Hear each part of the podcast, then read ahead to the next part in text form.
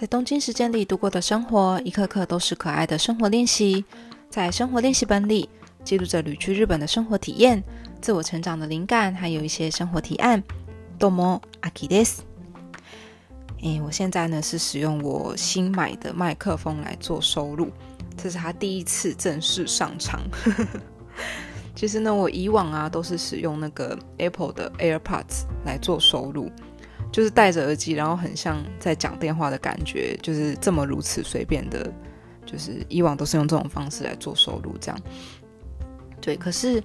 大概从前两三次左右开始吧，就是我收录之后自己听，然后会觉得那个音质好像不太 OK，就是会觉得有很多的杂音，跟整个声音听起来有一点雾雾的、怪怪的感觉。嗯，那我不知道到底就是是什么原因，因为我回去听更久更久以前，几乎是最前面的 episode 的音乐呢。虽然因为它毕竟是 AirPods，所以它不可能说音质会到非常非常的好，可是就是至少一刚开始的时候不会有这样子的现象，就是最近几次才开始有这种杂音跟雾雾的感觉出现。所以不知道是不是耳机有有出什么什么问题，这样或者是哪里的那个连接没有办法做得很好，这样对，但好像是我没办法解决的问题，所以我就想说，那可能就是没有办法再使用 AirPods 来做收录，这样，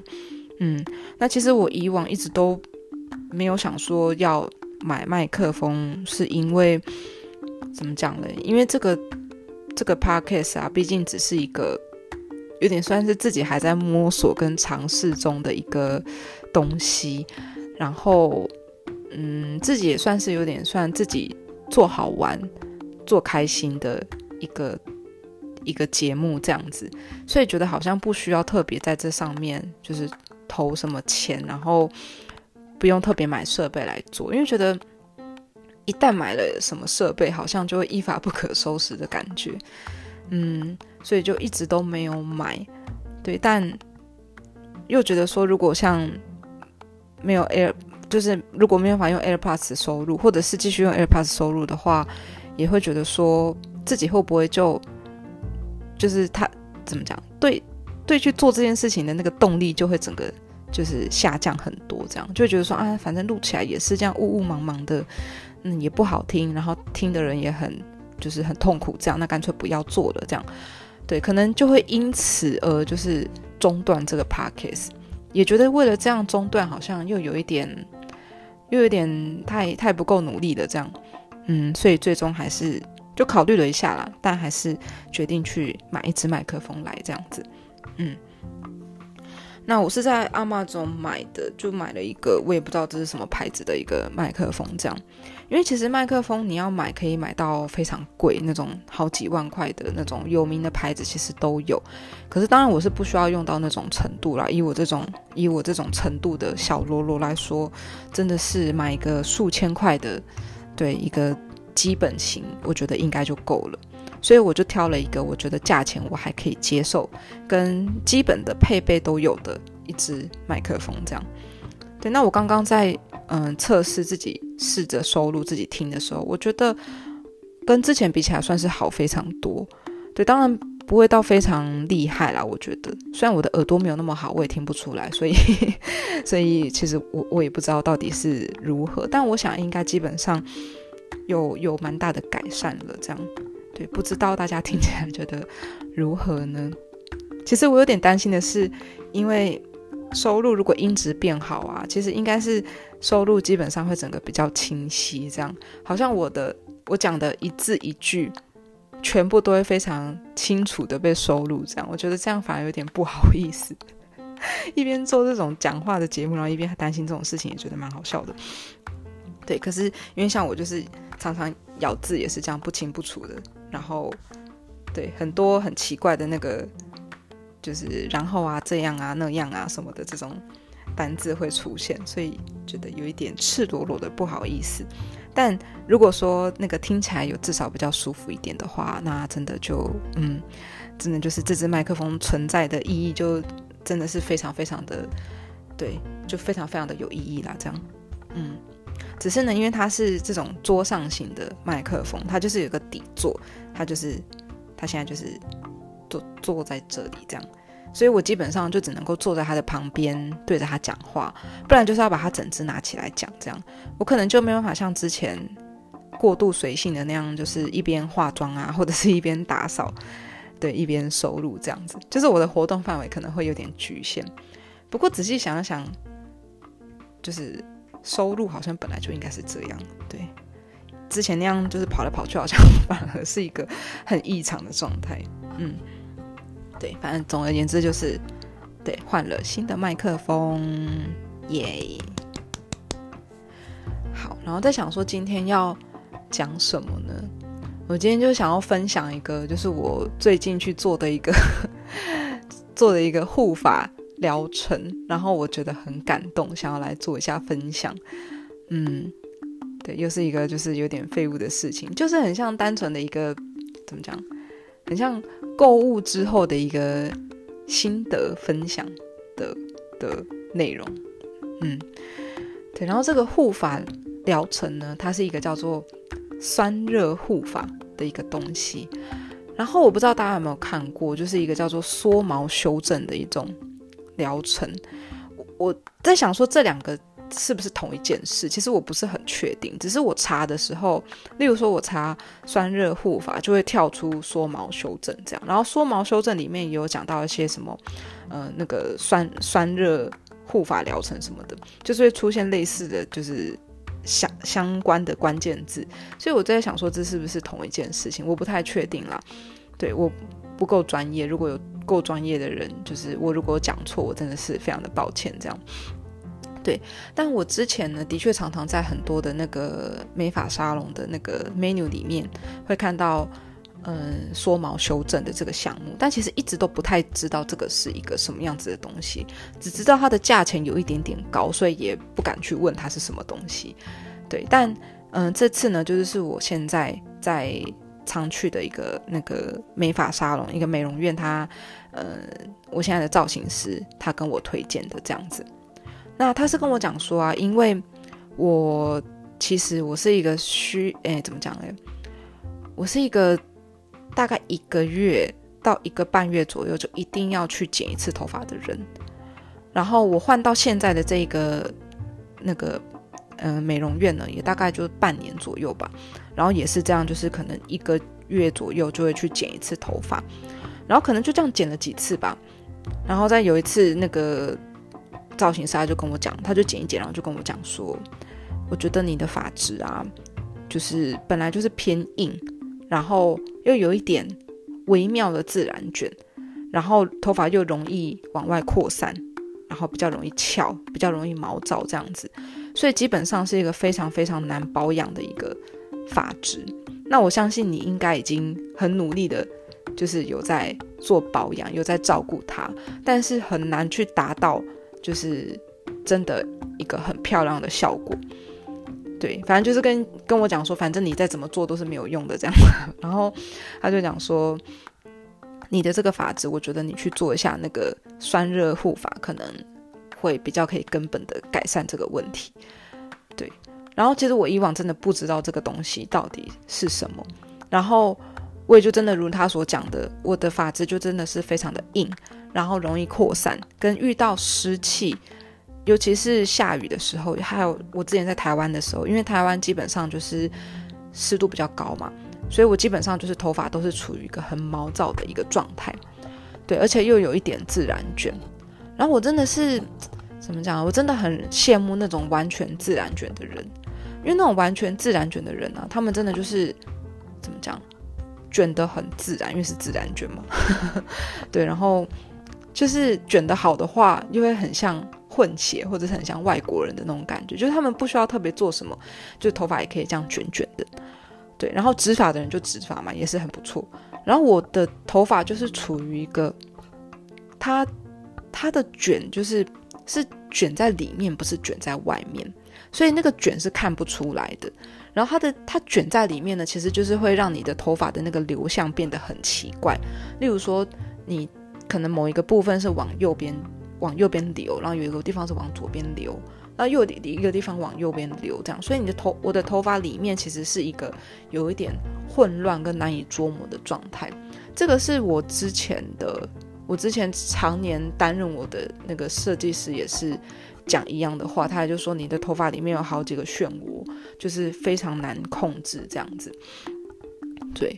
那我一直以为这个只能够靠我的智力去解决，所以我就真的是，我就我也很无奈啦，就是只能这样一直去修剪头发，然后早上花多一点时间去。去吹它，然后去就是用电棒去卷它，这样子，反正就是做了很多努力，这样。可是，对啊，就是常常这样用电风呃电风扇 不是电风扇，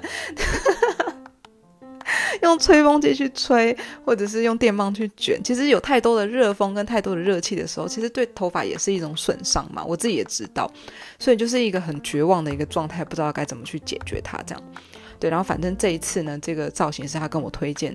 这个酸热护发，所以我就想说，啊，不试试看真的是不知道。所以虽然它真的是有一点点贵，它比起嗯染发跟护发来讲，它的价钱又再更高了一点点。但嗯，就想说还是要试试看。对，所以我就上个月刚好一个月以前吧，大概一个月左右以前，我就是去做了这个东西，这样子。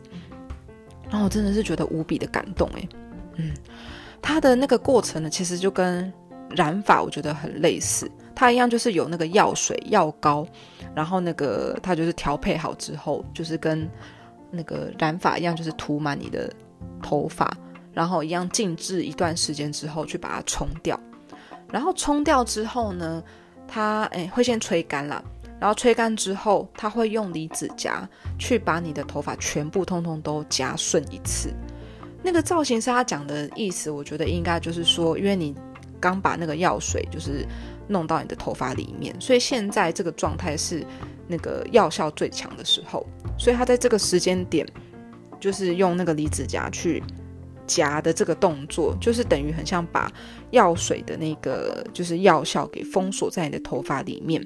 然后一边透过这个离子夹的这个热气呢，去把多余的水分给。就是蒸发掉，让你的头发是处于一个就是没有多余的水分跟湿气的一个状态。然后夹完之后，我真的觉得非常非常非常的感动。就是看镜子的时候，会以为自己戴了一头假发。对，虽然听起来很夸张，可是就真的是这么夸张。就是因为头发会看起来非常非常的有光泽，就整个很亮，然后又很直很顺，但是它又不会到很久以前做的那种离子。烫的那种感觉就是塌塌的，这样它还是有它的那个弹性在这样子，对，所以整个看起来头发就是很漂亮、很顺，而且就是我以往一直觉得自己的头发的发量非常的多，可是我的造型师也跟我讲说，那并不是说你的头发的发量真的很多，是因为头发比较硬、比较刚硬，然后再加上会往外扩散，所以你会容易觉得你的头发好像。有种爆炸的感觉，就是很多的感觉，可是实际上并没有这么多。然后真的如他所讲的，就是我去做了这个，就是酸热护发的时候，就是我摸一下自己的头发，真的就是没有那么多，可能只有以往的可能三分之二左右嘛，可能比三分之二再少一点点，五分之三左右，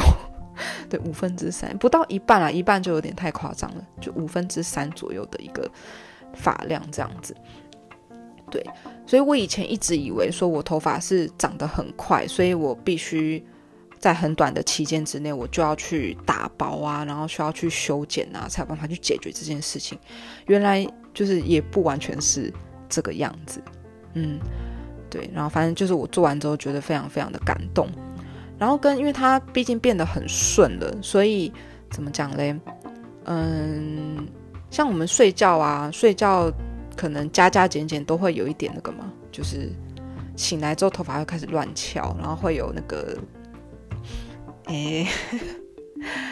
那个谁的中文是什么啊？那个谁，那个谁有中文吗？等一下，哎，哎，反正反正就是大家应该知道我要讲什么吧，就是我。就是怎么样？你睡起来之后头发会乱翘的这件事情，对。然后我以往因为头发比较硬嘛，所以就真的是早上起来头发往哪一边翘，我可能接下来这一整天我头发就会一直是这个状态。不管我怎么样去，就是去，例如说喷水，然后去重梳它，然后去吹它，去卷它，其实它就是很难回到原本就是正常的那个状态，除非我就是重新去洗一次头，重新吹一次头，然后让它完全 reset 一次，不然基本上是很难解决就是头发乱翘这件事情。但去做了这个护发之后，基本上就是起来头发是顺的。就是头发不会乱翘，然后其实有的时候可能后脑勺什么的，毕竟容易压到嘛，所以后脑勺可能有的时候头发会觉得啊这边有一点点翘翘，有一点就是流流向有一点不一样这样，但只要用梳子稍微梳一梳，或者是那个夹那个离子夹或者是电棒卷稍微去顺一下，它基本上就会回到它原本就是顺顺的状态这样，所以就是早上弄头发的时间其实变得很短。以往可能要将近三十分钟，基本上就是我即使不做什么造型，我只是想要把它恢复成原本的样子，也要花个三十分钟左右或是以上。但现在可能就是不到十分钟就可以弄好，这样还加上有做造型、卷刘海啊什么的这个时间，所以我就觉得，就是有的时候有的钱还是该花的。只是这个酸热护发，它当然它不是永久的，因为它毕竟只是。用药水去去改善你的那个发质，然后用夹的去把那个就是药效锁在这里面，这样子而已。所以它还是过了一段时间之后，它会变回原样。那好像每个人的那个发质状态，或者是现在的天气的那个就是环境的状态，可能也会有所影响。但嗯，那个造型师跟我讲说，大概是一个月到一个半月左右。然后我看网络上写，就是大概一个月左右。那我现在做已经已经一个月了，但我觉得状态还是算蛮好的，光泽度可能没有像一刚开始的时候那么亮，可是那个顺的那个状态还是真的是蛮顺的。我想说，可能真的跟现在的天气有关，因为现在是冬天嘛，所以基本上天气是干燥的。如果说到了可能五六月之类那种梅雨季之类，或是夏天很热的时候，我觉得应该那个它就会比较容易。恢复成原本的样子，嗯，所以冬天做这件事情应该有点算是还蛮就是还蛮划算的吧，就还可以比较持久这样，嗯，所以我现在过了一个月啊，我除了刘海觉得说哦好像应该要剪了之外，就是基本上就是后面下面的头发，其实后面下面头发不知道是是在讲什么，反正就是头发 头发本身就觉得好像不用剪呢。觉得还蛮不可思议的，因为现在刚好留到了那个那个肩膀的的部分。其实正常来讲，它应该要开始乱翘，然后我应该要开始发疯了这样子。可是现在完全还没有这样子的状态，我真的觉得很感人。就是我过了一个月还不会想要剪头发，觉得很棒很棒这样。嗯，对啊，所以对，有的时候像这种这种东西，好像还是可以去。去尝试看看，然后可能真的不用像以往那样说每个月都要去剪头发，可能可以例如说两个月去做一次这个酸热护发，然后在酸热护发的那个同样的时间就顺便剪头发，这样，所以可能可以两个月才剪一次头发这样子。当然，因为酸热护发的这个钱呢，刚刚有讲嘛，就是它比染发跟护发要来的再贵一点点，所以这个就还是看个人说。就是这个钱该不该花这样子，但因为我个人呢，我之前啦，我是会也会定期去染头发这样子，只是刚好最近我最近的心情是，嗯，想要恢复成就是黑黑发这样子，所以可能就刚好把这个染发的钱就是拿去做酸热护发这样子吧，我想，嗯，我想我的那个就是这次推荐给我这造型师，他有。就跟我讲说，因为这个东西做了，如果效果有出来的话，其实基本上会上瘾，因为你会习惯这个头发很顺的状态，就是会不愿意回到那个自然卷，然后很刚硬、很毛躁的那个状态，所以可能会一直想要去做这个护发的那个疗程。他就跟我讲说，就是你还是要看一下自己钱包的状态，然后去好好的斟酌一下，就是不要。太频繁的去做，因为毕竟它也是会用药水到你的那个头发里面嘛。当然，它不会真的是给你头发造成什么损伤，可是加减应该还是会有那么一点点吧，就跟染发跟烫发是一样的。对，所以我就听觉得这个人真的是好良心哦。虽然他刚开始推荐我，应该也是要想要赚这一笔钱，但是但就觉得他的那个给我的建议，我觉得很诚很诚恳，而且就是他也有看到我每个月这样去剪头发，他也觉得我应该是非常的，就是在对自己的头发感到很烦恼这样子。嗯，所以还是蛮感谢，就是他给我这个建议，然后我有去做这件事情，这样。对，那我不知道，就是酸热护发或者是缩毛修正这东西，说不定其实就只有我不知道，说不定就只有我乡巴佬我不知道。对，那但如果说就如果也是第一次听到或者是有兴趣的人的话，就是也可以参考看看。如果你跟我一样是这种。就是很难搞的发质的话，就是可以参考看看，可以试试看这样子。嗯，对，今天就是这么样的一个关于那个头发相关的那个对一个小分享。这样有很多人都觉得说在日本弄头发应该很贵，可是我觉得还好，我觉得没有。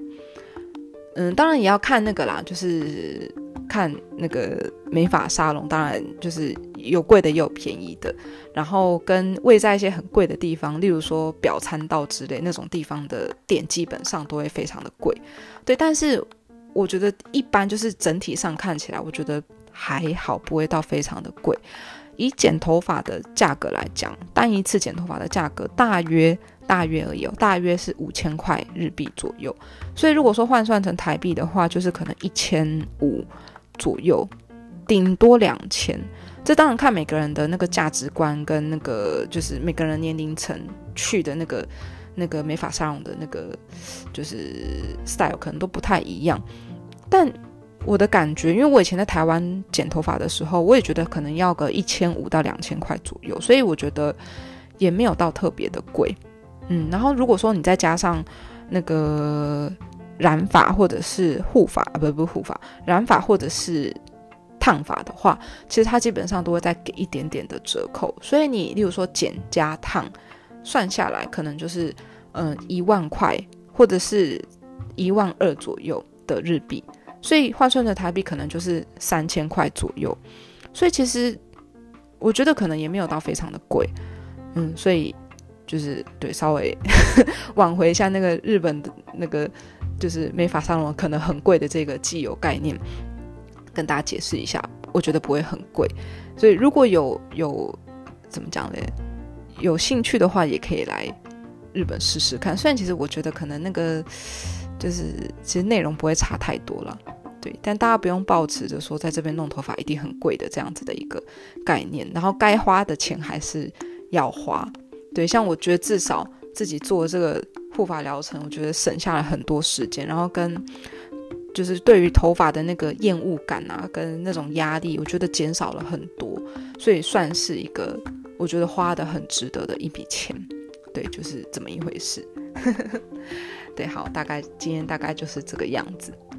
然后下一集呢，我想，因为我就是接下来我会稍微去做一个小旅行，所以有可能可以分享一下旅行的那个。就是内容这样子，对，所以下集希望可以做一个比较正经一点的分享。好，那今天就先大概讲到这边喽，那我们就下次再见了，马达呢？